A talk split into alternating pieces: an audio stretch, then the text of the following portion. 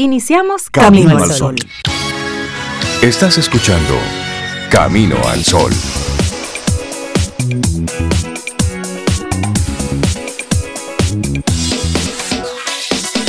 Buenos días, Cintia Ortiz, Sobeida Ramírez y a todos nuestros amigos Camino al Sol oyentes.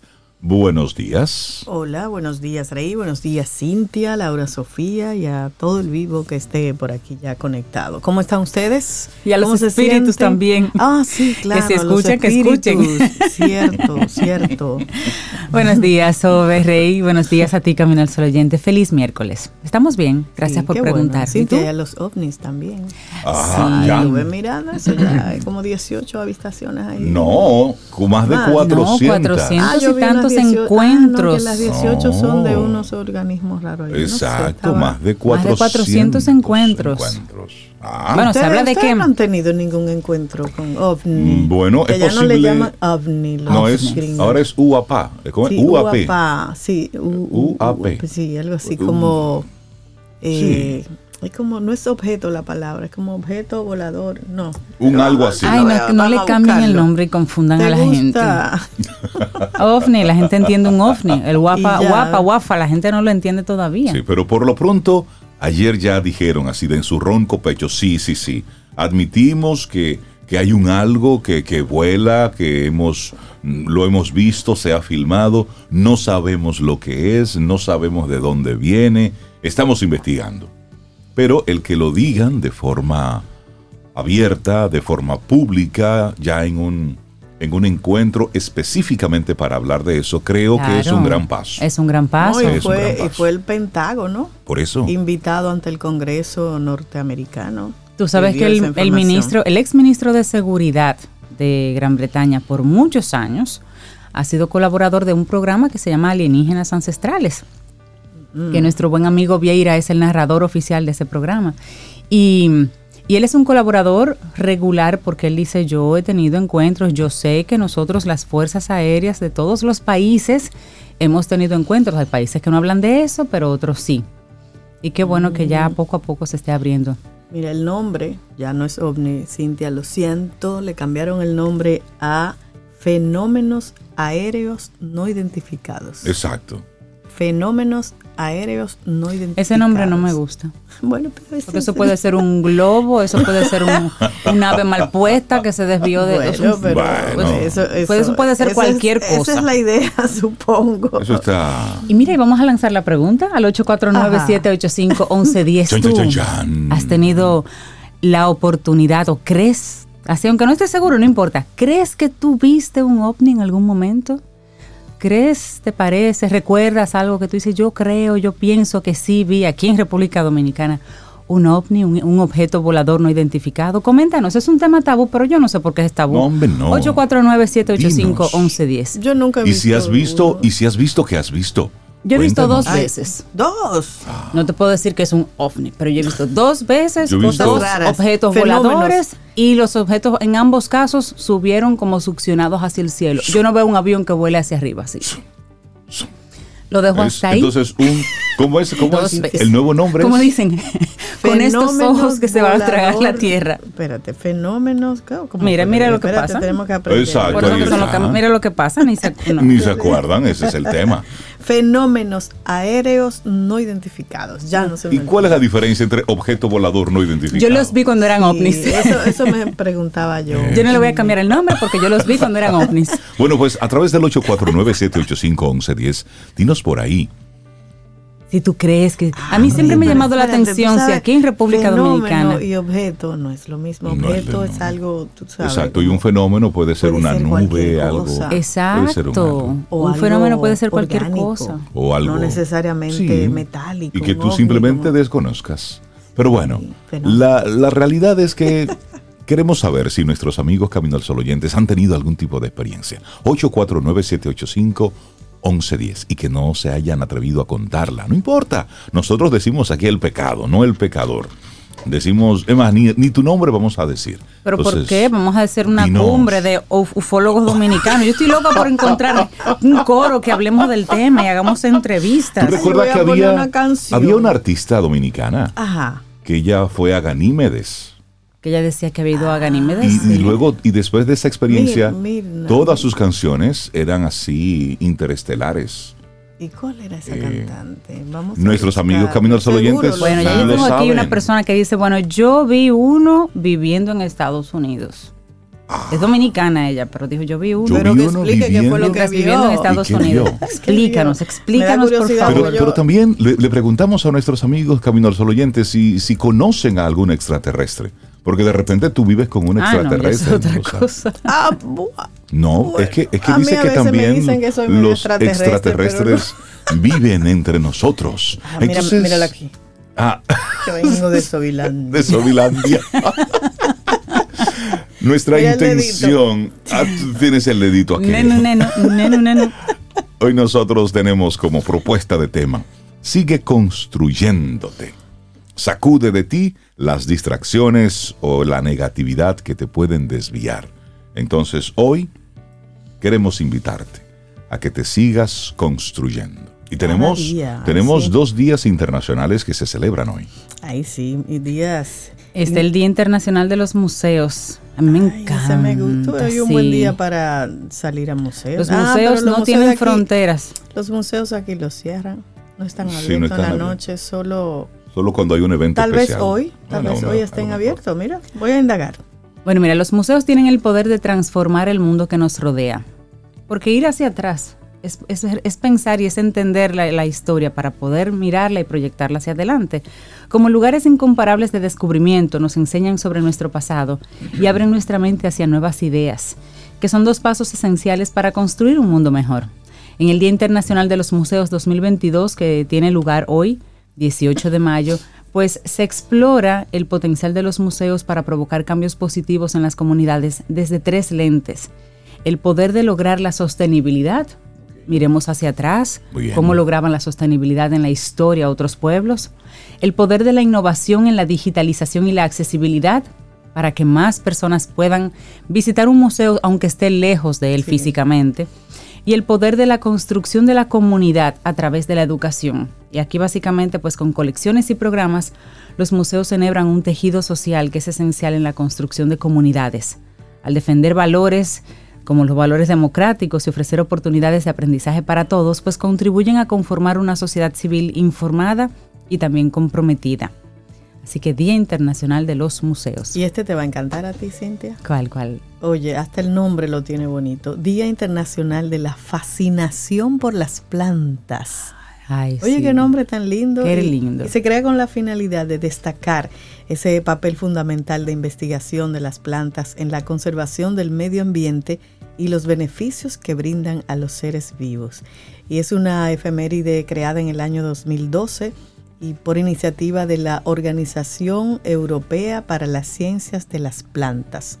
Hay una organización y entonces ellos lo que quieren es divulgar la importancia de las plantas en áreas como la agricultura, la producción sostenible de alimentos, la silvicultura y la horticultura.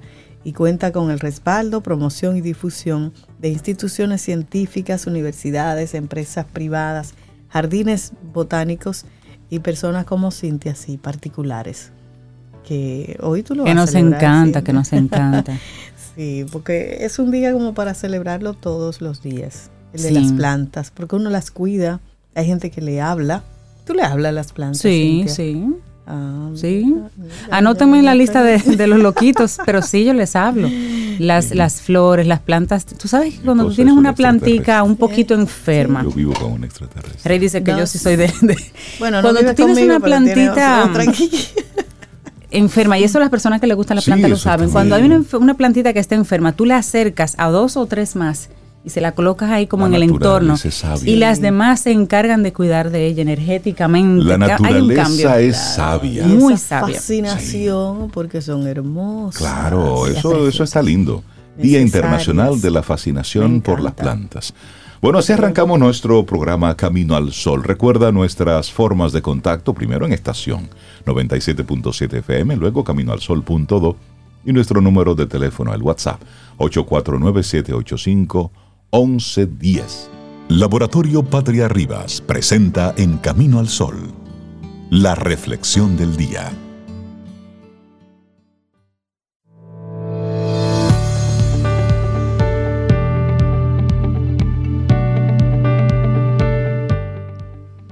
Sé sincero contigo mismo. Haz de cada día una obra maestra. Ayuda a otros. Bebe profundamente de los buenos libros Haz de la amistad un buen arte. Construye un refugio contra un día lluvioso. Excelentes consejos que recoge esta frase de John Wooden. Vamos avanzando. Hoy es miércoles, mitad de semana, 18 de mayo, nuestra reflexión para esta mañana. Construyendo nuestra identidad. Ay, sí. Y construir la esencia de nuestra identidad resulta cada vez más complejo al vivir en el mundo de la sobreinformación, donde los estímulos y mensajes contradictorios son constantes. Para no sobrecargarnos de información, disponemos del mecanismo de defensa de la introyección, que consiste en la incorporación automática de aquello que recibimos del entorno sin que haya ningún tipo de criterio personal. Introyección. Bueno, y tú trataste ese, ese término, la introyección, configurando nuestra identidad, que precisamente es la introyección. La introyección es algo que en mayor o menor grado todos estamos expuestos a experimentar. De hecho, en cierta medida es necesario, como ahora vamos a ver. El problema recae cuando este mecanismo se apodera de nosotros. En nuestro día a día, para integrarnos en sociedad estamos expuestos continuamente a acatar normas, leyes, comportamientos, ideas, creencias y hasta patrones de conducta. Desde que somos niños, nos han ido inundando con toda clase de estos elementos. Ya en un entorno familiar hemos recibido mensajes de todo tipo que al día de hoy resuenan en nuestras cabezas y cuando no acatamos estos mensajes, hasta nos sentimos culpables. Mensajes como, tienes que trabajar en algo importante para ser alguien en la vida, o piensas mal y acertarás, o los hombres no lloran. Ay, ay, ay, esa frase. Bueno, estos mandatos nos indican qué es lo que está bien y lo que está mal, condicionando así nuestra conducta y entonces configurando nuestra identidad. Pero, ¿para qué sirve la introyección? La introyección también es un medio para complacer a las personas que están en nuestro entorno, de forma que tiene, en principio, una función de adaptación para ser aceptados. Cuando el mecanismo de introyección guía nuestras vidas, se vuelve peligroso para nuestra identidad. Comenzamos a perder nuestra esencia y nuestra forma propia y original de ser. Y cuando nos perdemos en la complacencia, adoptando el papel de ser buenos, haciendo lo que los demás esperan de nosotros, perdemos así la capacidad de discernir entre nuestro propio mundo real, lo que queremos, y lo que ha sido impuesto por los demás. Cuando actuamos a través del mecanismo de introyección, estamos incorporando todo lo que es bueno para los demás, las expectativas con las que nos han cargado, de lo que esperan de nosotros, los mensajes que recibimos que forman parte de sus necesidades sin tener en cuenta cuáles son las nuestras propias. Es así cuando hacemos propio el pensamiento de las otras personas sin cuestionar lo que nos han transmitido tragando sin digerir todos los mandatos que son los que dirigen nuestra vida y construyendo así nuestros destinos. Claro, y de esta manera nuestra propia forma de ser y la esencia de nuestra identidad no se desarrolla. Nos perdemos a nosotros mismos bajo el mecanismo de introyección que nos mueve a complacer las expectativas que los demás tienen de nosotros. Sin embargo, la introyección también tiene un aspecto creativo que nos impulsa a sacar lo útil de lo que hemos aprendido para hacerlo propio, recogiendo los valores positivos que deseamos integrar en nuestra identidad. Entonces, si puede ser útil, ¿cómo hacerlo útil para nosotros? Bueno, pues la función adaptativa que tiene la introyección nos sirve para tener en cuenta a las demás personas y poder incorporar otras ideas y creencias, aprendiendo de las tradiciones y sabiduría popular para no dejar que este mecanismo gobierne nuestras vidas y acabe por construir nuestro destino en base a lo que piensan y quieren los demás, resulta imprescindible tomar conciencia. Suena lógico, ¿no? Sí. Es un paso importante en nuestras vidas, hacernos conscientes de en qué circunstancias, en qué momentos y con qué tipo de personas tenemos la tendencia a actuar en un modo automático sin el filtro que nos ayude a distinguir lo que forma parte de nuestros valores e identidad. Claro, y dándonos cuenta de los mensajes que recibimos del medio sin cuestionar y sin analizar, estaremos más alerta para transformar estos mensajes en un recurso útil, pudiendo reflexionar acerca de ellos y sacar el aprendizaje que más nos convenga. Al cuestionar y analizar todo lo que nos viene de fuera, estamos dándonos la oportunidad de hacer elecciones más profundas y coherentes con nuestro modo de pensar, sentir y entender la vida. Si nos hacemos responsables de lo que decidimos tomar o no de los mensajes que recibimos, estaremos siendo conscientes de qué tipo de identidad queremos crear. Claro, y estaremos siendo los arquitectos de nuestra propia vida, construyendo nuestro destino en base a las elecciones que hacemos y los aprendizajes que decidimos tomar conforme a las circunstancias que vivimos. Para ello, resulta imprescindible asimilar y pasar por el filtro personal todo lo que aprendemos, facilitando el desarrollo y la expresión del propio ser. Eso me gusta. Tomas de todo y lo utilizas a tu favor, pero dejando, nunca dejando de ser quien eres, tu identidad, lo que tú entiendas que eres, eso es tuyo. Construyendo nuestra identidad, escrito por el psicólogo Rafa Aragón y lo compartimos aquí hoy en Camino al Sol. Laboratorio Patria Rivas presentó En Camino al Sol la reflexión del día. Mm, disfruta tu café en compañía de Camino al Sol.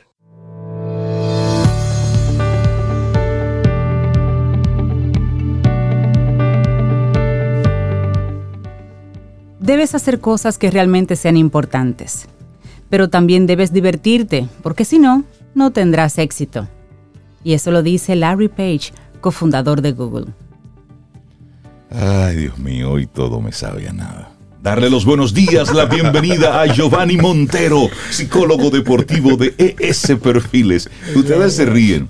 Es que, de verdad, es que cuando tú pones todo esto en perspectiva, todo, no, Giovanni, buenos días, ¿cómo estás?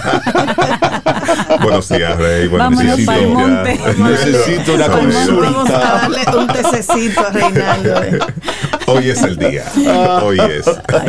Hoy es el día. Giovanni, buenos días. Qué bueno conectar contigo, Joa. Hoy hablaremos sobre la visualización aplicada en el rendimiento deportivo. Así es.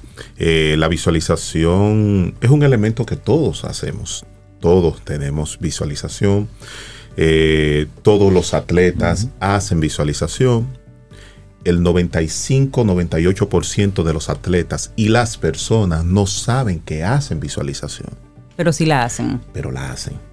La hacen. Entonces, la, visualización no es más que una técnica de entrenamiento como el entrenamiento regular de los atletas. Por lo menos debería de asumirse de esa manera. Eh, ahorita estaba hablando de, introspección, introspección. La visualización tiene mucho de, esas cosas. Cuando, cuando un atleta se centra en que en un evento importante va a fallar, está haciendo visualización. Claro. Pero hace una visualización negativa. Negativa. ¿Qué pasa con la visualización? La visualización no es más que darle a las personas, ofrecerle a las personas lo que ellos, los, esquemas mentales que han puesto eh, y esa energía negativa que ha puesto en su rendimiento. Entonces, cuando la visualización se hace de manera consciente y se hace de manera correcta, los resultados son increíbles, completamente. O sea, Jova, lo que tú estás diciendo, lo que acabas de decir antes de esa última frase, es que en la visualización sale lo que tenemos. Si a nosotros nos han programado en que tú no eres suficiente, tú nunca lo vas a lograr, en el momento de yo tener que visualizar, lo que voy a visualizar es negativo. lo que voy a visualizar es que al final no lo voy a hacer. Exactamente. Ahí sale prácticamente para, para fines de, eh, de un diagnóstico de si tú piensas siempre eh, en eso, es porque tú tienes una programación que hay que trabajar. Así es. Pero si es consciente y si es positiva, como dices, entonces a la persona sí le sirve de motor, de, catalizador para, claro, claro. para el buen resultado. Incluso la, eh, eh, la técnica de la visualización se ha estudiado de manera científica y los neuropsicólogos recomiendan mucho la, la visualización. Porque la visualización no es más que eh, tiene un proceso de, concentración, no es simplemente sentarme, visualizar, hay un proceso de, concentración, hay un proceso de imaginería, de ponerles, eh, ponerles detalles a, a los procesos futuros que nosotros queremos enfrentar, cómo lo vamos a enfrentar. Y ante cualquier adversidad, ante cualquier situación, cómo yo voy a enfrentar esa adversidad. Es prepararme antes de que, de que ocurra el hecho. Por eso le decía al principio, todo lo hacemos, todos, completamente, pero lo hacemos de manera eh, inadecuada, negativa, porque es más fácil. Inconsciente y en automático. Claro, porque los pensamientos negativos son más fáciles de, de- de acuñar, de, de guardar, que los pensamientos positivos. Por supuesto es que cuando estamos, debemos sobreponernos a. Siempre lo que llega a nosotros es, eso no lo voy a lograr, no puedo, el otro es más fuerte, el otro es más rápido. Eso es lo que llega rapidito. Ahora, sobreponernos a eso y comenzar a decirnos un yo puedo o me preparé, yo hice lo que tenía que hacer. El resultado no es lo importante, sino es, es lo, que, lo que debo hacer aquí. Ahí comienzan, y pero yo tengo que sobreponerme y desde el consciente decirme todo eso, ¿no? Sí, eh, eh, sobre todo la, la mente es como el velcro. El velcro, pensamiento negativo, ¡pum! Se, Se pega. pega. Pero del, del otro lado también tiene, tiene una funcionalidad de, de teflón. Les resbala todo lo positivo, todo. Entonces, cuando nosotros tenemos que, que dar el 100% y no, no nos hemos preparado para el proceso, vel- eh, teflón Teflón. Sí. se fue todo. Ajá. Se fue todo. Entonces, ¿qué pasa con, con las personas y los atletas que en el momento en que, la, que necesitan es eh, desarrollar esa capacidad, poner en ejecución esa habilidad, ese mismo momento de, de la situación, de- del juego, de- del partido, de lo que esté haciendo. Entonces ahí es que viene, eh, yo puedo, yo sí puedo, yo sí puedo, pero no da resultado porque es un proceso de entrenar Claro. una habilidad. Y ahí es donde los atletas se pierden completamente. Y las personas en general se pierden. Se pierden. Entonces saben que tienen debilidades, que pueden trabajar esas debilidades, pero no la trabajan, la dejan guardaditas. Ah, lo que tú dices es que el, el pensamiento positivo, que mucha gente eso es lo que fomenta. Sé positivo, dale. Y vamos, yo si no puedo. va acompañado de un trabajo, de un no- no sudor, no, funciona, se queda en lo bonito. Qué y después exacto. se frustra más esa Claro, persona. claro. Eh, es, eh, es el sistema cuando vamos al médico, Claro. no me va a doler, no me va a doler, no me va a doler. Este sistema no funciona. Entonces, justamente, eh, cuando, cuando están en ese nivel de competencia, cuando tienen que poner en ejecución esas habilidades y no les funciona, entonces no creen en el proceso. Dejan de creer, porque no me funcionó. Pero no fue que no te funcionó, fue que no lo entrenaste. Y ahí es do- donde, donde tenemos que hacer hincapié. Los padres con, con- con sus hijos, cada vez que le da, que viene con, con- con una derrota, que ese muchacho es un mal de lágrima, un, se, se me está acabando el mundo, más que consolarlo, más que decirle todo está bien, tú eres un campeón, tú puedes, eh, guíalo. Guíalo y, y, y dale las herramientas para que él comience a utilizarlas y supervisa esas herramientas. Entonces esas herramientas son las que van a dar los resultados posteriormente. Me gusta mucho eso. La visualización aplicada al rendimiento deportivo, pero a la vida. Claro, Giovanni. Porque y- lo que dices. Perdón.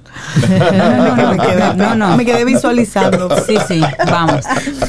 ¿En qué momento un atleta o como dice Cintia, cualquier persona en la vida debe hacer o tú sugieres que haga esa visualización? ¿Y qué visualizar? Todos los días, durante, pueden empezar con cinco minutos antes de irse a dormir. Todos los días, cinco minutos. Ah, Como yo quiero mi día de mañana. Truco ahí. Mira, eso me gusta. Eso es una técnica. Yo lo hago en automático, ahora lo voy a hacer Exact- consciente. exactamente. ¿Cómo quiero, ¿Cómo quiero mi día de mañana?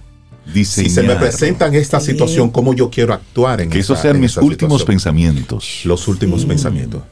Los últimos pensamientos. Sí. Entonces, también se puede hacer en, en- en otro periodo de tiempo del día, cuando no se está haciendo nada.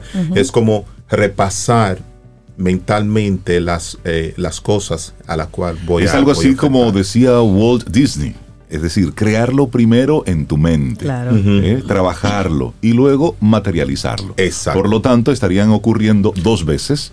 Uno, en nuestro imaginario, en Sí. nuestra mente, en, esa, en ese mundo de los sueños, y luego lo traemos al, al mundo real. Exacto. Por eso, por eso es importante que las visualizaciones estén muy relacionadas a cosas reales, a experiencia Claro. que ha tenido la, la persona, el atleta, y que le ponga esos elementos. Por ejemplo, si, si yo quiero, me visualizo teniendo un mejor desempeño en, en la oficina, yo tengo que ponerle a esa imaginería de la noche elementos de la, de la oficina, Claro. cómo llego, eh, cuál es el primer Como si lo contacto que yo tengo. viviendo. Exactamente. Entonces, ¿por qué es importante? Y aquí le, le voy a, le voy a, le, eh, le voy a, a hacer esta, esta comparación. ¿Por qué las películas de terror gustan tanto? ¿A En algunos casos. ¿A En algunos casos. Y en otros, y en otros Eso a ti, temen, temen, Reinaldo y yo temen. huimos. Ahora, ¿por qué? Nuestra mente no reconoce entre lo real y lo Y imaginario. lo imaginario. No lo conoce. Entonces, cuando yo veo una película de terror, la mente está procesando como que todo lo que está pasando Es ahí real. es real. Aun cuando nosotros sabemos que no. es cierto. Por eso, veo una película de terror, no das miedo, Ah, yo- yo no, entonces yo no puedo ver. no puedo Yo dormir con, la- con las luces Ah, apagadas. es o no puedo o no puedo ir a la cocina porque generalmente las cosas pasan en la cocina Sí, O en mira, el baño. o en el baño. Yo no puedo ver una película de terror. Eso no es No, nada, no señor. Eso es, gusta. eso es la imaginación de la Bueno, gente. Ah, pero él está bueno, diciendo que uno se cree que es real, Yo soy un, mortalísimo. Yo, soy, yo estoy en la cuadra de Reinaldo. Desde que yo escucho el pianito, no, no, ya yo no. tengo, Ya, ya, ya, los ojos. Giovanni Montero, ese, ese trabajo de, de la Par de mente. miedoso. Lo reconozco. Sí, lo admito. Ese trabajo de la mente es una cosa. Y luego el trabajo en físico es otra cosa. ¿Qué ocurre cuando A y B no conectan? ¿Cómo manejar la frustración una vez? Yo planifiqué, soñé, mira, me voy a vestir de esta forma, voy a llegar y voy a decir, buenos días, ¿cómo están?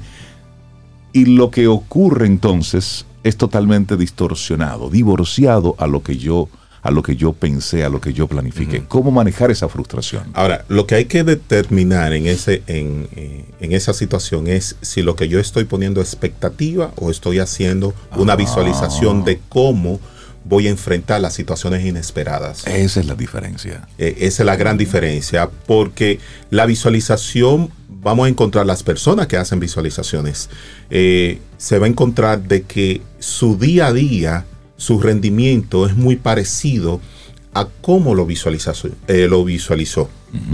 Entonces, en ese sentido, sí.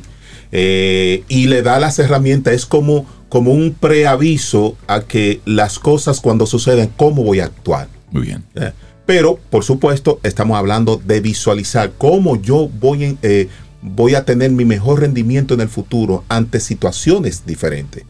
No es una...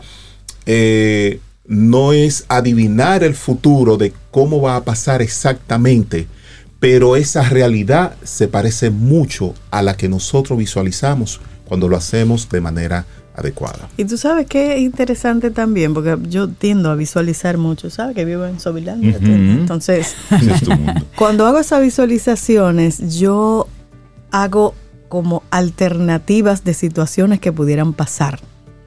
Y ahí tú te cubres un poco de cualquier situación no controlada que suceda en la realidad. Exactamente. Porque eso te hace ver y fortalecer algunos aspectos Sí, que luego vas a necesitar. sí, sí, sí. Así por- es. Si voy a una presentación, por ejemplo, me imagino que falló el proyector. ¿Cuál es el plan B?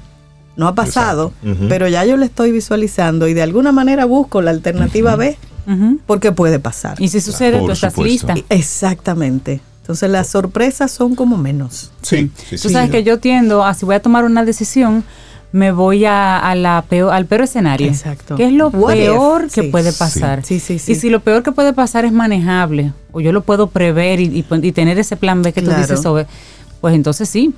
Eh, procedo y, tomo la decisión. Me voy siempre a ese escenario, el peor escenario o el más complicado o, la peor consecuencia o si se sale de control. Y si por ahí se puede hacer un ajuste, yo puedo prever eso, simplemente. Y no que uno esté adivinando. No, no, ¿eh? claro, no, no. no, no. Y, fíjate lo, lo, interesante que plantea eh, Cintia, el peor escenario, pero yo no estoy no estoy reaccionando de manera negativa al, al peor escenario. Es decir, estoy preparando para evitar. Estoy preparando, que es la diferencia. Entonces, porque vamos a tener personas que van a visualizar siempre el peor escenario que no quieren tener, entonces quieren escapar de ese peor escenario. Lo que sucede al final es que su rendimiento en cualquier área que se desempeñe va a bajar completamente. Y la visualización, por supuesto, es una herramienta que hay que entrenarla. No nos va a dar resultado la primera vez, la primera semana, pero mantener eh, un proceso de visualización todos los días. Y como tú dices, acompañarla de una preparación, de lo que hay que hacer realmente para que eso pueda suceder. Así es. Definitivamente la visualización aplicada al rendimiento deportivo fue el tema que nos compartió hoy Giovanni Montero, psicólogo deportivo de ES Perfiles. Giova, la gente que se quiera poner en contacto contigo, sabemos que tu agenda es muy compleja. Ya, ya no tienes tiempo. Bueno, muy internacional. Pero, pero hay uno que otro huequito, claro, a lo mejor domingo por la noche. En la madrugada están libre. La madrugada está libre toda. qué buena, qué buena. Sí, se pueden comunicar con nosotros a través del Instagram, arroba ES Perfiles y al teléfono 809-750-0716. Buenísimo, Giovanni. Muchísimas gracias. Que tengas excelente día. Visualizamos un lindo día para ti. Gracias, igual, igual. Ten un buen día, un buen despertar. Hola. Esto es Camino al Sol. Camino al Sol.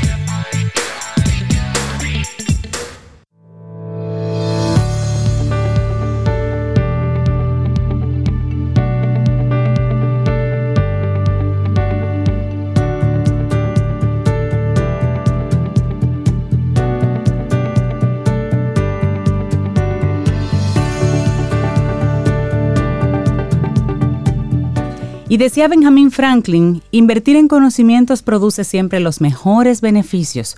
Por eso debemos enriquecer nuestra mente con nuevos aprendizajes todos los días. Invertir tu tiempo en aprender es la mejor manera de aprovecharlo. Por eso te esperamos en nuestro segmento Quien Pregunta Aprende con Escuela Sura el próximo miércoles, que es un hermoso segmento que hemos desarrollado para seguir aprendiendo juntos. Y hablamos de tendencias, de riesgos y demás. El próximo miércoles tenemos Quien Pregunta Aprende con Escuela Sura. Seguimos avanzando, esto es Camino al Sol. Muchísimas gracias por estar ahí con nosotros en esta hermosísima mañana de miércoles. Óyeme bien, para el amigo y amiga Camino al Sol oyente que no entendieron cuando en el segmento anterior yo decía, hoy todo, hoy todo me da así como y sin embargo. Lo que pasa es que después que ya desde Estados Unidos admiten que los, los ovnis sí es cierto, que, que los extraterrestres sí hay una posibilidad.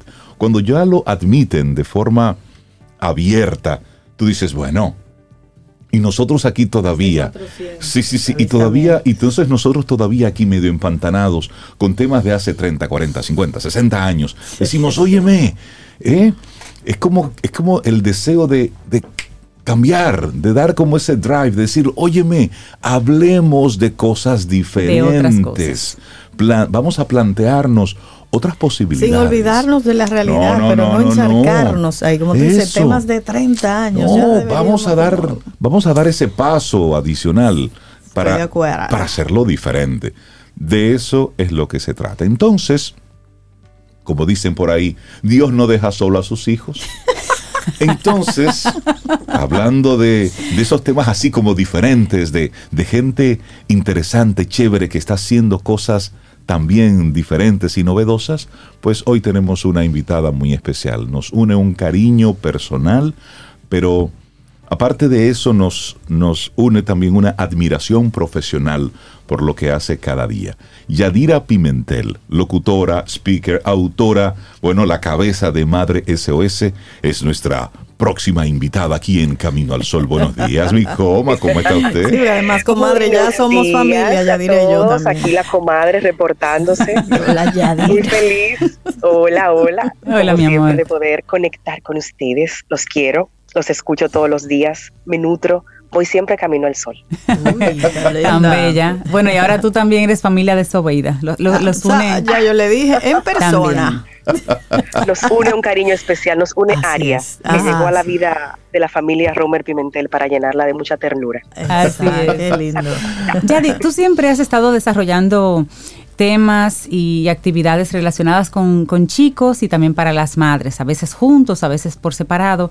En esta ocasión, tú vienes pensando específicamente, y muy a propósito del mes de mayo también, específicamente en mamá. Pero me encanta porque el tema que traes o la forma en que piensas abordarlo no es llenando a la mamá de teoría y de lo que está haciendo mal, es dándole un recreo, señores, un recreo, el recreo de mamá tan necesario. Cuéntanos un poquito cómo surge el recreo de mamá. Me encanta esa intro porque no vamos a llenar a la mamá de teoría y de cómo debe hacer su crianza lo mejor posible, vamos a llenarla de ella misma, de ella misma, porque se, se nos ha puesto una carga muy fuerte luego de ser mamás, es como que nos separamos de, de quienes somos para entregarnos por completo a un rol que es hermoso, que es maravilloso, pero es muy retador y muy demandante. Entonces nosotras lo que necesitamos es un recreo, es desconectarnos, es reírnos, es desahogarnos. Lo Levante dijiste, mano, lo claro dijiste desde el alma. fondo de tu corazón. Gracias, muy amable. y a partir de ahí, debo decir que cuando hacemos esto, sí podemos tener una, una manera distinta de ver la misma crianza y de reaccionar frente a las distintas situaciones que se nos presentan en el día a día como madres, porque nosotras estamos llenando nuestro vaso para poder sí llenar el de nuestros hijos, el de la casa, el de la pareja, pero si nosotros estamos dando desde un vaso vacío, estamos dando desde la carencia, estamos dando desde el dolor hasta desde el pique de, pero ¿y este Claro. yo me metí? Exacto. ¿Pero y Desde el cansancio y desde, desde el sí. cansancio. Entonces no, no es, no es justo para nadie. De hecho, Sí. he podido descubrir a lo largo de mis 12 años siendo mamá que el autocuidado es lo que me permite vivir una maternidad más plena, más humana, más feliz. Lo confirmo a cada rato, específicamente cuando hay una explosión emocional en mi casa con mis hijas, que yo veo, me veo, eh, la reacción que tomo, digo, caramba, pero si, si es en otro momento de mi vida donde no, no hago conciencia de que primero debo darme a mí, esto se sale de control es así. Entonces, mi primer recreo en el día es el recreo espiritual.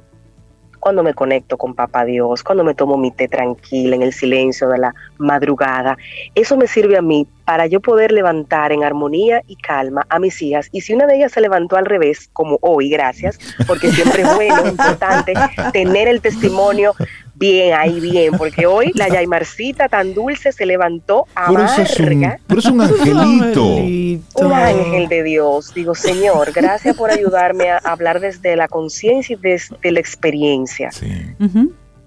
Entonces, el recreo de mamá es tocar esas cuatro dimensiones del ser humano que necesitamos tener en armonía, la parte mental, la parte física, el aspecto emocional y el espiritual también.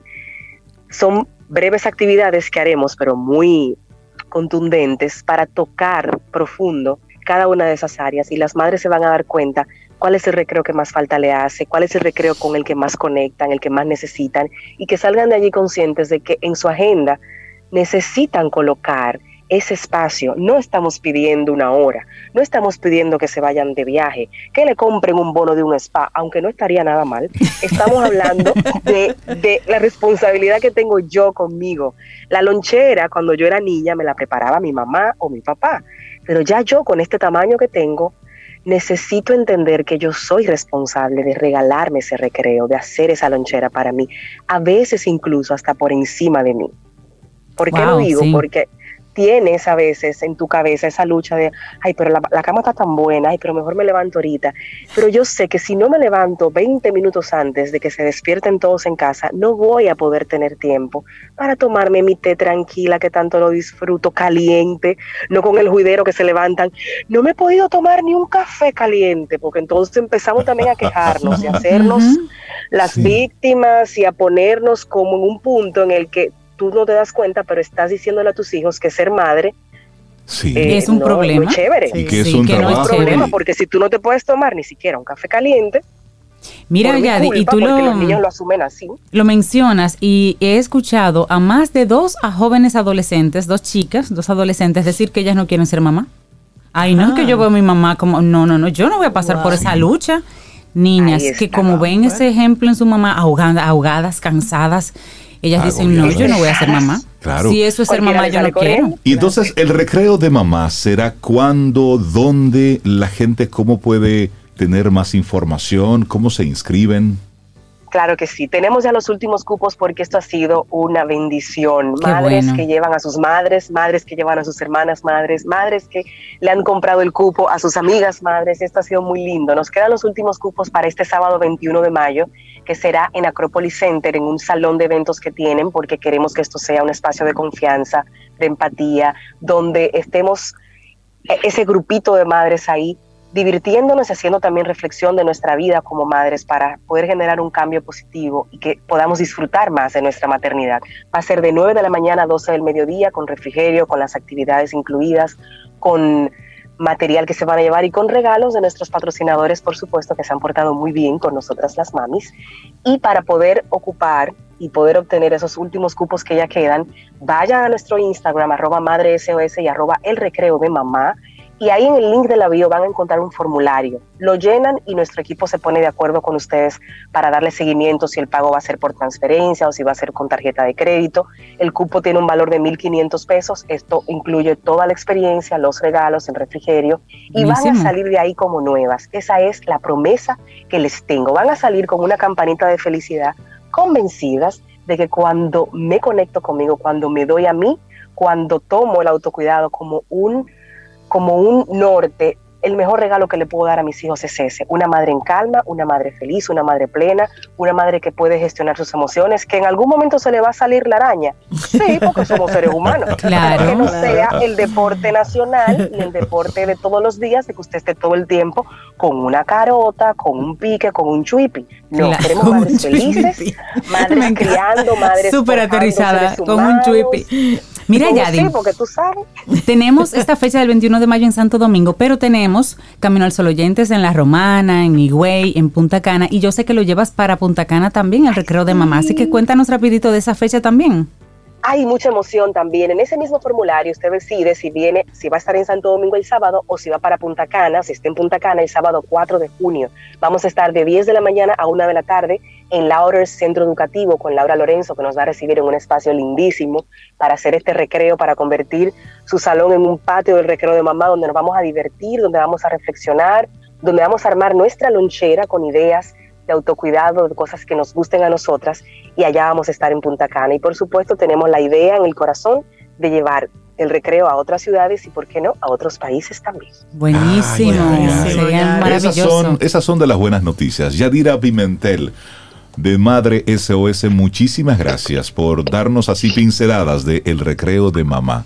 Ya sabemos que será una experiencia muy especial para todas las que participen. Así Yadi, siempre agradecidos de poder conectar contigo y felicitarte por estas por estas iniciativas que sabemos que vienen desde el fondo del corazón, desde, desde tu alma, pero al mismo tiempo es el interés de compartir desde la experiencia.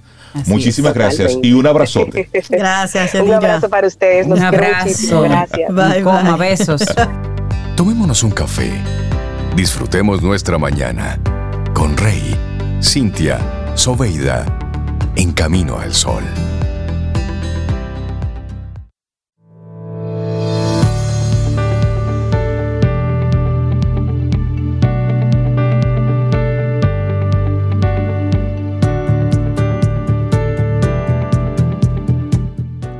Nuestra siguiente frase es de Steve Jobs pudiéramos decir, oye, pero qué duro, qué fuerte, pero es real, es muy realista. Recordar que algún día vas a morir es la mejor forma que conozco de evitar la trampa de pensar que tienes algo que perder. Ya estás desnudo, no hay razón para no seguir tu corazón. Es dura, pero es cierta. Muy cierta este. Momento para hablar con un ingeniero, un ingeniero civil. y no cualquier Y no cualquier ingeniero. Darle los... Un ingeniero green. Ah, sí, que está conectado con hacer de los inmuebles que, que valgan más, pero a través de una mejora, ¿no? Y está relacionado todo esto con con la sostenibilidad y todo ello. Darle los buenos días al ingeniero Leandro Mercedes. Buenos días y bienvenido a Camino al Sol. ¿Cómo está? semana 18 de mayo. Ah, va, va a tener que apagar. Exactamente. Ya, ¿Nos escuchas, ingeniero? ¿Nos escucha, ingeniero? Ya apagó el radio por ahí, ¿verdad que sí? Sí, era el de ustedes que tenía. Ah, perfecto. estamos en el aire ya. Sí, señor. estamos. Bueno, buenos días, muchas gracias por tenerme con ustedes, Oeida, Reinaldo y Cintia. Bienvenido, bienvenido a ti, Leandro. Y vamos a conversar contigo sobre esto tan novedoso, certificaciones verdes para la mejora de la plusvalía de los inmuebles. Así que yo creo que muchos bolsillos atentos. claro que sí, este tema es súper interesante. Leandro es egresado de Ingeniería Civil por el Intexo, Veida. Ah, sí. Así es, con un MBA en la Universidad de Quebec en Montreal. Y bueno, él está muy eh, certificado y muy vinculado a este tema de lo que es el Green Council, las certificaciones verdes de los inmuebles. Y él nos va a explicar mejor de qué se trata, porque ya es una autoridad. Cuéntanos un poquito, ¿qué es una certificación verde, Leandro, para entender? Bueno, buenos días a los oyentes. Eh, más que una autoridad, yo me considero un inquieto del tema. Eh, bueno, eh, certificación verde es una certificación que busca desde una tercera parte o una parte imparcial certificar que un edificio cumple con estándares, estándares que lo hacen más sostenible, vamos a decir, porque depende mucho del, del nivel de certificación que se le dé. Okay. Estas certificaciones, en particular la que tengo para mencionarles ahora, se busca ahorro de energía, ahorro de agua, impacto en el medio ambiente, entre otras muchas cosas y categorías que pudieran haber.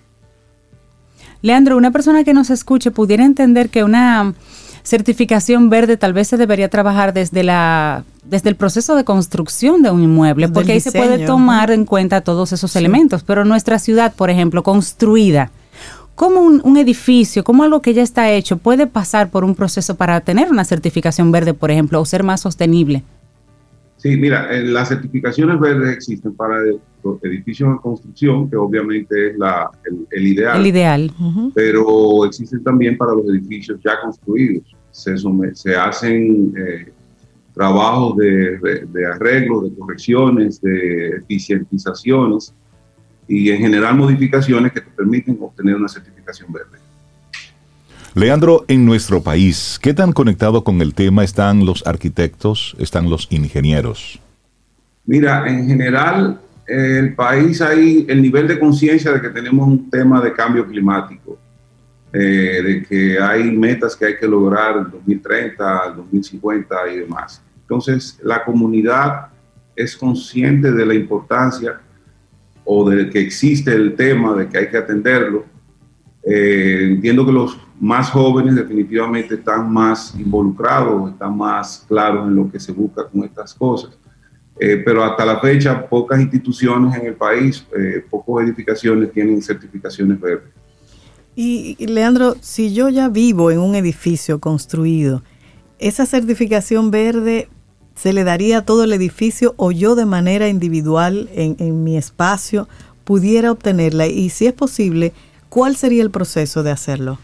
Mira, tú puedes hacerlo, eh, depende de la certificación. El GBCI, que es el, Instituto, el Green Building eh, Certification Institute, eh, que trabaja con por lo menos nueve certificaciones, te permite hacerlo desde 100 metros, desde 100 metros cuadrados en adelante, cualquiera que sea tu posición, tu, o tu ubicación, pero eh, son muy diferenciados. El edificio tiene una certificación y tú pudieras conseguir una eh, certificación para, para tu propia unidad eh, desde donde opera, ya sea comercial o residencial. ¿Y puedo hacerla independientemente de que el edificio esté certificado o no? Exactamente, puedes Ah, hacerla. El tema con eso es que, por ejemplo, para las residenciales es más difícil que tú puedas desentenderte de los sistemas de, eh, Claro. de consumo, de suministro y consumo de agua y energía de un edificio. No así, por ejemplo, para la eh, o un condominio, pero para las unidades peque- eh, grandes, como por ejemplo los, la- las tiendas que tienen, están en una plaza, pero tienen, pueden tener aires acondicionados especiales, Sí. pueden tener sistemas especiales de aireamiento que definitivamente pueden llegar a conseguir la certificación. Acuérdate que estas certificaciones tienen un mínimo de, de exigencias en cuanto a los logros, de ahorros, eh, entonces definitivamente que tú puedes hacerlo. Ok. Y una persona que nos está escuchando, Leandro, hay, mu- hay muchas preguntas aquí. Una persona que nos esté escuchando, por ejemplo, y diga, bueno, yo no tengo, yo no vivo en un edificio, yo vivo en una casa individual. De repente yo puedo tener un poquito más de control de este proceso, aunque no tenga la, la inquietud de certificarse, digamos, como un edificio, una casa verde. ¿Qué arreglos, qué mejoras puede hacer una persona en el uno a uno, en el particular, para ser, ser parte de este movimiento de sostenibilidad en el país, digamos? Mira, eh, lo primero que nosotros tendríamos que, eh, primero que nada, una casa individual definitivamente puede obtener, siempre y cuando cumpla con el mínimo, varía en la, dependiendo de la certificación, pero una casa individual tiene mucho más oportunidades porque puedes implementar estrategias individuales, como son Claro. poner paneles solares, cosa que probablemente no puedas hacer tú solo en un edificio de apartamentos. Eh, tú tienes la, to- todo el chance. Las cosas que puedes hacer es, primero que nada, concientizarte de las opciones y estrategias que hay. Eh, está de más decir que en las redes, en, la, en internet, si buscas, vas a encontrar un montón de opciones y estrategias. Te puedo incentivar diciendo, hay casas que en lugares tan fríos como esos países nórdicos, donde no usan calefacción por unos buenos sistemas verdes de, de- de climatización. Mm. Eh, y de ahí te puedo seguir diciendo que hasta los materiales de limpieza que utilizas o la pintura de la casa, de la pintura con la que pintaste la casa tiene un efecto eh, sobre la certificación verde. Oye, Quisiera eso. a- a- advertirles algo. Nosotros, cuando de- hablamos de una, una edificación, las edificaciones producen o consumen o producen alrededor del 38% de los gases de efecto invernadero o del CO2 principalmente, que es el que más abunda. Y es desde que tú la inicias, o sea, cuando empiezas a, empiezas a, a comprar los materiales, cada material ya viene con un car- una carga de energía. Un material verde o más verde es un material que tiene una mejor, mejor forma de ejecución o de, o de- de explotación, de, si lo vemos desde el punto de minería, pero también un material verde, más verde es un material que tú tienes al lado de tu casa, o sea que no hubo que traer un camión o un barco o un avión para trasladarlo hasta tu lugar de, de donde lo vas a utilizar. Entonces, luego está el proceso de construcción, que al final de la historia es el menos invasivo, y luego está el post, el periodo de uso de las edificaciones, donde tú tienes que el ahorro que tú le puedas prever a una edificación, por ejemplo, como hicimos en el proyecto Nova Casa, que tenemos ahorros según eh, la certificación EDGE que nos dieron, eh, nosotros tenemos ahorro de entre un 21 y un 36% de, de energía en los apartamentos. Eh, se- un consumo de agua entre un 34 y 35% menos y en la energía involucrada, incorporada en los materiales, entre un 55 y un 62%. Esas son mediciones hechas, no son estimaciones, son mediciones físicas, presenciales y con auditores que vienen, que están certificados o que están regidos por normas de una, una tercera institución o una tercera parte totalmente independiente de nosotros. En esa misma línea, Leandro, estamos hablando con el ingeniero Leandro Mercedes sobre certificaciones verdes para la mejora de la plusvalía de los inmuebles. Leandro, cuando hablamos de materiales verdes que estén conectados con, con el medio ambiente, que son locales, que son, que son de la zona, y esto lo ponemos al lado de los materiales convencionales, hay un tema de costo. ¿Qué nos sale a nosotros más económico? ¿Construir con los materiales convencionales o construir con materiales verdes? Para ir desmitificando algunas cosas. Sí, eh, el importado también tiene, son, son muchos elementos que inciden eh, para que sean materiales verdes, pero definitivamente que hay un costo adicional involucrado en la- el desarrollo de una edificación eh, verde.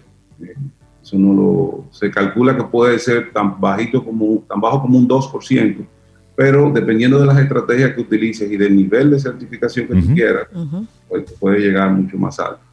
Eh, los materiales definitivamente que es mejor que sean de la zona, producidos en la zona, porque ya tienes el cargo del el, ahorro de energía en el transporte.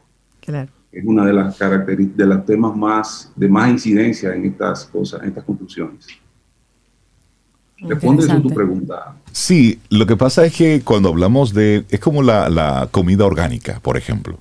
Es decir, estamos entrando en un mundo donde Ahora mismo cada vez queremos hacer las cosas de la forma más económica posible, pero también que sea menos invasiva, que sea lo menos, lo menos traumático para el medio ambiente y el proceso.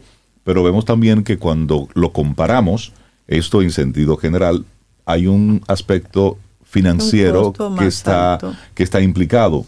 Y entonces, cuando hablamos de certificación para la mejora de la plusvalía, ¿qué tanto en porcentaje bueno, pues una vivienda adquiere un mayor valor a propósito de estar construida o que tenga todo un sistema eh, y que, tenga esa certificación. Mira, eh, Ustedes me, me, dicen hasta dónde les explico. Para Lo primero que tienes es una comunidad cada vez más consciente de, de la necesidad. Yo estoy seguro, y las personas, por ejemplo, el edificio Nova Casa que nos acabamos de certificar, acabamos de certificar como edificación residencial, de, en, que es la primera edificación residencial en el país con una certificación verde de esta naturaleza eh, o de este nivel de, de, importancia.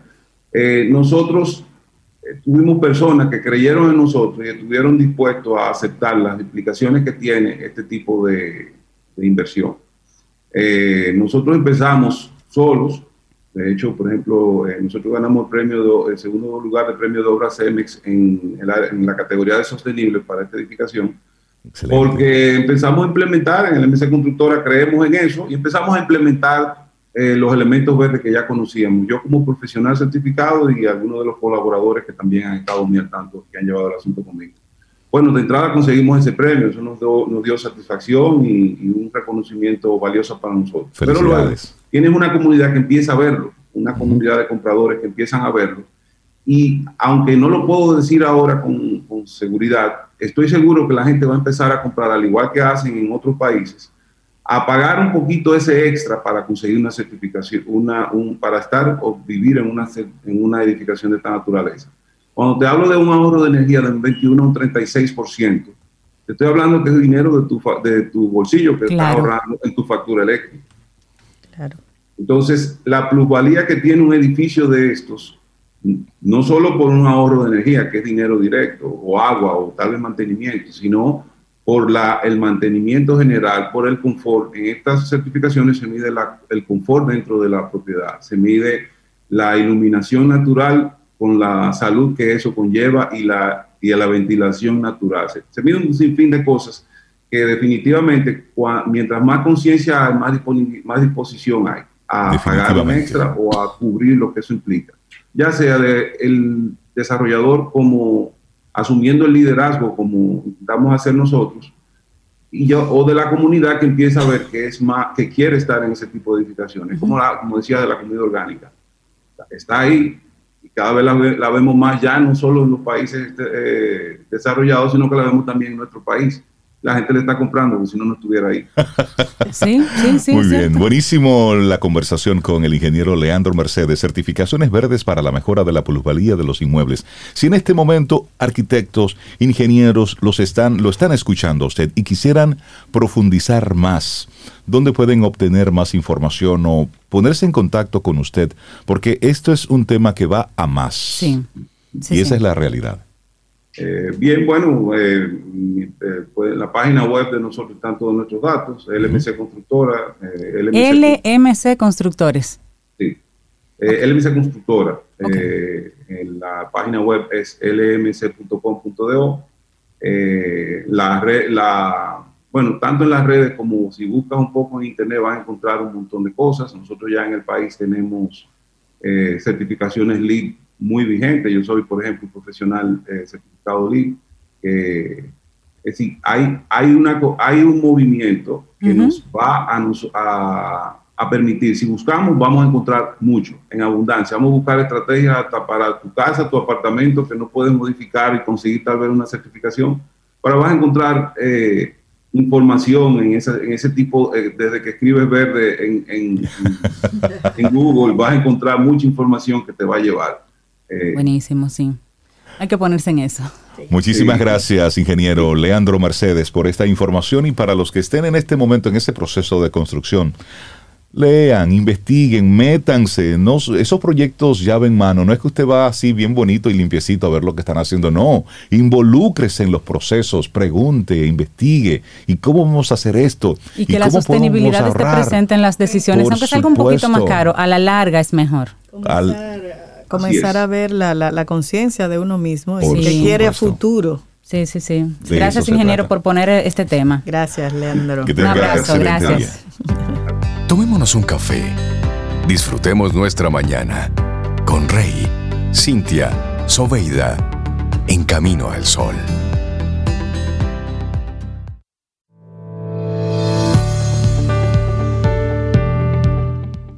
Y nuestro tema del día de hoy te recordamos que es Sigue construyéndote.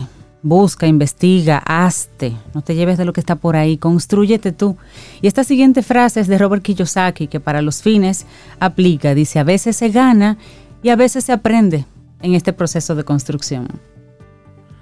Y seguimos avanzando en este camino al sol. Es miércoles, estamos a 18 de mayo y nosotros muy contentos de poder conversar en esta oportunidad con el doctor Elías Tejeda desde salud pública para hablar sobre una problemática que tenemos en nuestro país, pero al mismo tiempo una campaña que busca crear sensibilidad y al mismo tiempo conciencia. Doctor Elías Tejeda, buenos días y bienvenido a Camino al Sol. Hola, gracias por aceptar esta solicitud de venir hasta acá donde ustedes. Por supuesto. Un honor para nosotros. Hablemos un poquito de lo que está sucediendo y esta campaña que en el mes de las madres ustedes dedican como tu mejor regalo es un bebé sano. Y esto es haciendo precisamente, poniendo el punto y la atención en las bebidas alcohólicas durante el embarazo, doctor. Pero ve que es increíble que todavía una mujer embarazada no entienda que el, que el alcohol y el embarazo no son compatibles. Bueno, porque se ha creído, se ha tenido una creencia, incluso con el personal de salud, que le dice a esas em, algunas embarazadas que pueden tomar una copita. Pero el síndrome alcohólico fetal ha demostrado que ni una copita de nada que contenga alcohol, ni vino, nada, ni cerveza, nada, nada, es abstemio completo. O sea, no se puede tomar. ¿Por qué?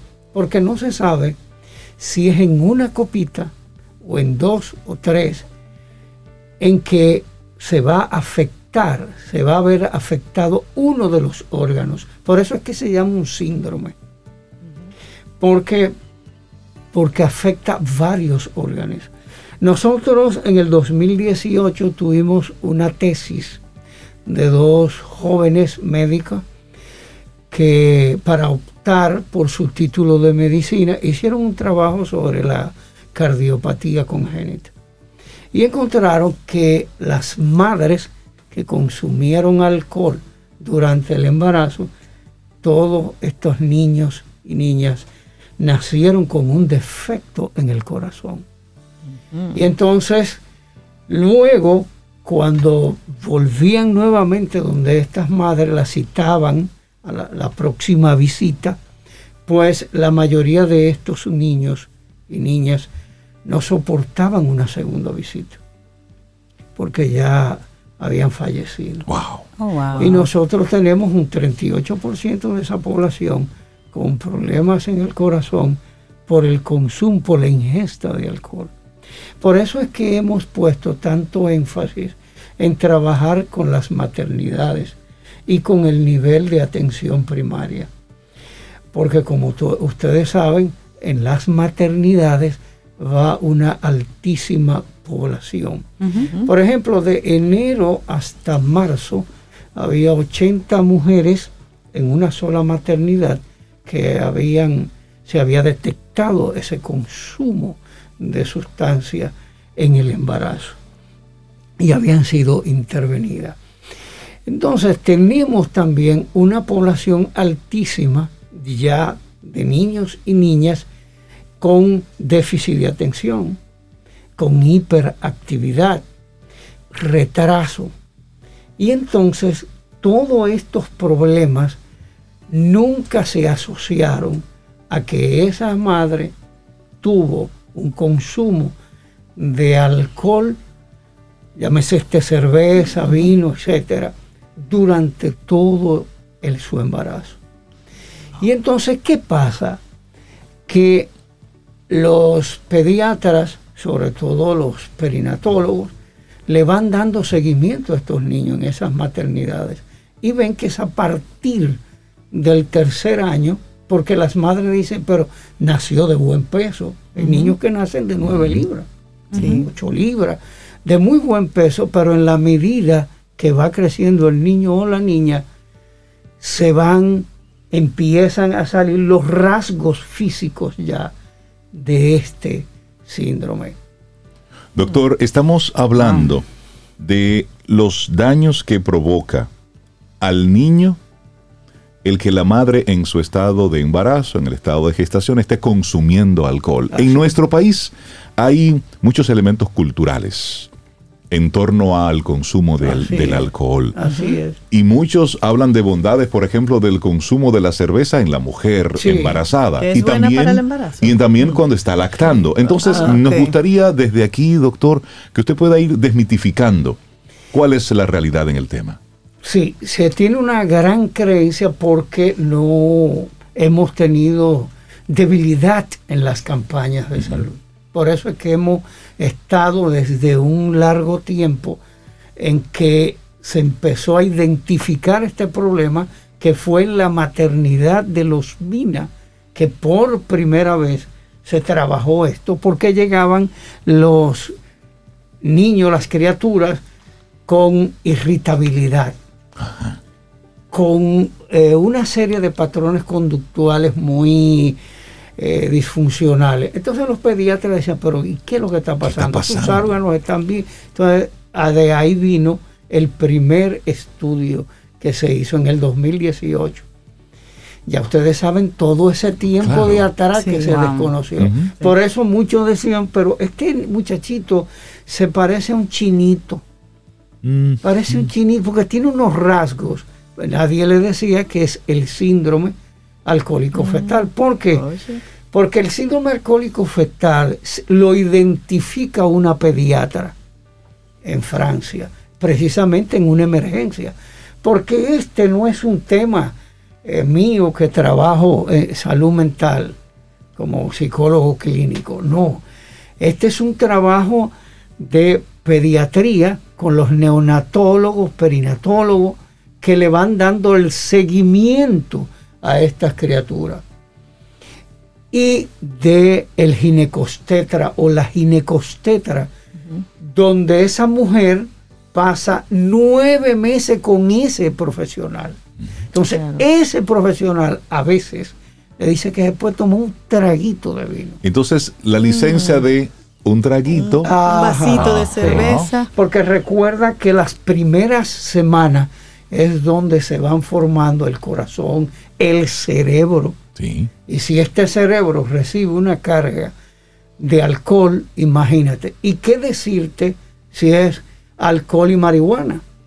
Una Oh, combinación letal. Si es una mujer muy frecuente, ya en las estadísticas de las maternidades, con un uso de cocaína o crack. Wow, una Imagínate. combinación mortal. Doctor, ¿y de qué rango de edad estamos hablando que se está afectando con ese síndrome? Bueno, fíjate, tenemos jovencitas que se embarazan de 10 años. Ay, 10 Dios años. Ujú. 10 años. Y beben alcohol Entonces, con 10 años un también. niño Bueno, porque otro niño. recuerden que hay todo un aparato Sí, sí. publicitario Sí. que está para que tú, aunque no quiera, tome. En Endesa, la encuesta Endesa del 16 daba de que ya la mujer y lo hemos ido confirmando, está a la par con el hombre consumiendo. Es decir, el consumo O de alcohol en nuestro país entre ha el ido hombre y la mujer ha ido en aumento. Entonces, esta campaña que lo que busca precisamente es crear conciencia Sí. en la población en sentido general. ¿Hay algún tipo de acercamiento hacia las empresas privadas que son las generadoras, importadoras de, de este tipo de bebidas para que se una a, a todo este movimiento? Bueno, hemos visto ahora una campaña para la conducción y ojalá que dentro de un tiempo no lejano, pues eh, toda esta campaña se dirija a nuestra población infanto-juvenil, en nuestras adolescentes y ya las mayorcitas, a que no hagan un consumo de sustancias, no solo cuando estén embarazadas, sino durante todo el desarrollo de su crecimiento, porque ahora tenemos otro problema. Dentro de todo esto que está en, el- en la sombrilla de la adicción, que es el vape, que está, que está Sí. en todos los colegios. En todas partes, Sí. exacto. ¿Cuál es el problema del uso del vape? Que ese adolescente, ese niño o niña, que no es mayor de edad, porque aunque tenga 18, usted no es mayor de edad. Exacto. Y eso será Usted otro tiene programa. 18 Sí, años. Usted tiene 18 años. Muchacho de ¿Cuál- 18. ¿Cuál es el- lo- lo- porque nosotros la, la prevención y la promoción que hacemos es porque el vape te va a saltar, te va a enganchar con la marihuana. Sí. Y ya hay un estudio que voy a ver cómo se lo hago llegar, se lo voy a mostrar ahorita, de el efecto que tiene la marihuana en el cerebro. Pero ¿qué pasa? Que nosotros tenemos una población alta en nuestras universidades, donde lo que se consume es marihuana, lo que se usa es marihuana. Entonces el problema es que te convierta en un dependiente. Es decir, estamos saltando de este adolescente Esa- que está sí. en el VAPE Sí. y luego cuando está en la etapa universitaria Eh, exacto, conecta con la marihuana. Conecta, es una conexión. Esos son los peligros ahora mismo que acechan a nuestra población infanto-juvenil. Pero ¿qué pasa? Que el VAPE tiene unos diseños que confunde a muchos profesores. Hay profesores en colegios que no saben que esos muchachos están utilizando un VAPE, porque además tienen un diseño que parece un USB. Ah, el vapor, los cigarros Sí, es, es electrónico. Oh. Entonces, un sabor y un Sí, olor, olor, sí. que tú no lo que se, se puede, disu- se puede Increíble. se Algunos mezcla. está bien, sea, Huelen así como- mismo sí. es. Entonces los padres no saben que ese es la puerta de entrada, así como es el, el alcohol, esa, el vapor es la puerta de entrada para que tú te conviertas en un dependiente de eso. Y entonces, ¿qué pasa? Tenemos una sociedad que es adictiva. ¿Por qué es adictiva? Porque también tenemos la adicción a las nuevas tecnologías. Exacto. Entonces tú estás, tú necesitas que unos padres que te estén manejando en el aspecto de que te pongan límites, de que tú tengas límites, de que ese padre sepa, ¿para qué yo te estoy dando mil pesos? Cuando tú antes con 200 pesos te la bandeaba muy bien. Es que estoy comprando ese producto que le entro al vape. Y entonces Bueno, estoy una- gastando de más. Y hay padres que ignoran, están ignorando esto. Simplemente Sí. dicen las cosas están muy caras, como tienen muchas cosas y también están conectados con lo aditivo de las de los mismos dispositivos. Exactamente, Estamos en una especie de círculo vicioso. Exactamente. Y es volver a lo mismo. Ayer hablábamos Sí. de una jurisprudencia que se dio donde los padres fueron, Sí. no pudieron salirse con la suya de eh, evitar sufrir ellos la consecuencia de una acción del hijo. O sea, ¿te Exacto. acuerdas? Sí, sí, sí, Menor de eso edad. está muy bien. Eso debe muy darse, bien, eso claro. debe darse en esas otras Claro. instancias. Necesitamos- Un chico Sí. con vape, el papá, vamos al lugar donde está. Bueno, los, lo que la- los pasa lugares es de expendio de bebidas alcohólicas. Sí, ahí la magistrada Olga Dina hace un, un gran trabajo, eh, muy preocupada por esta población, pero recuerden siempre y le puedo dar testimonio de esto, que hablar de adicción es hasta hace poco. Sí, totalmente. El trabajo que nosotros hemos hecho desde salud pública, primero teníamos que convencer a los profesionales de salud, diciendo, no, no, no, traigan esos loquitos por aquí, a los Sí. enfermos, porque que se creía que un adicto es un tigre, es un tipo marginal, eh, o sea, no se tenía la visión del otro adicto, Claro. el que te puede pagar una clínica, el que, que puede salir Claro, de aquí y desintoxicarse, tú no lo ves tirado en el, en el contén. Claro. Sí, Entonces son- a este no, este anda todo estartalado. Y estamos hablando de, de consumo de, de sustancias que al final hacen daño, nos fastidian el cerebro y, bueno, para, sí. y para recordar los daños que provoca el consumo del alcohol en el embarazo, bajo peso al nacer, daños en los órganos principales, en el corazón, hígado, riñones, intestinos, discapacidades en el aprendizaje, retraso en su habla, es. problemas auditivos y de visión, todo esto Sí.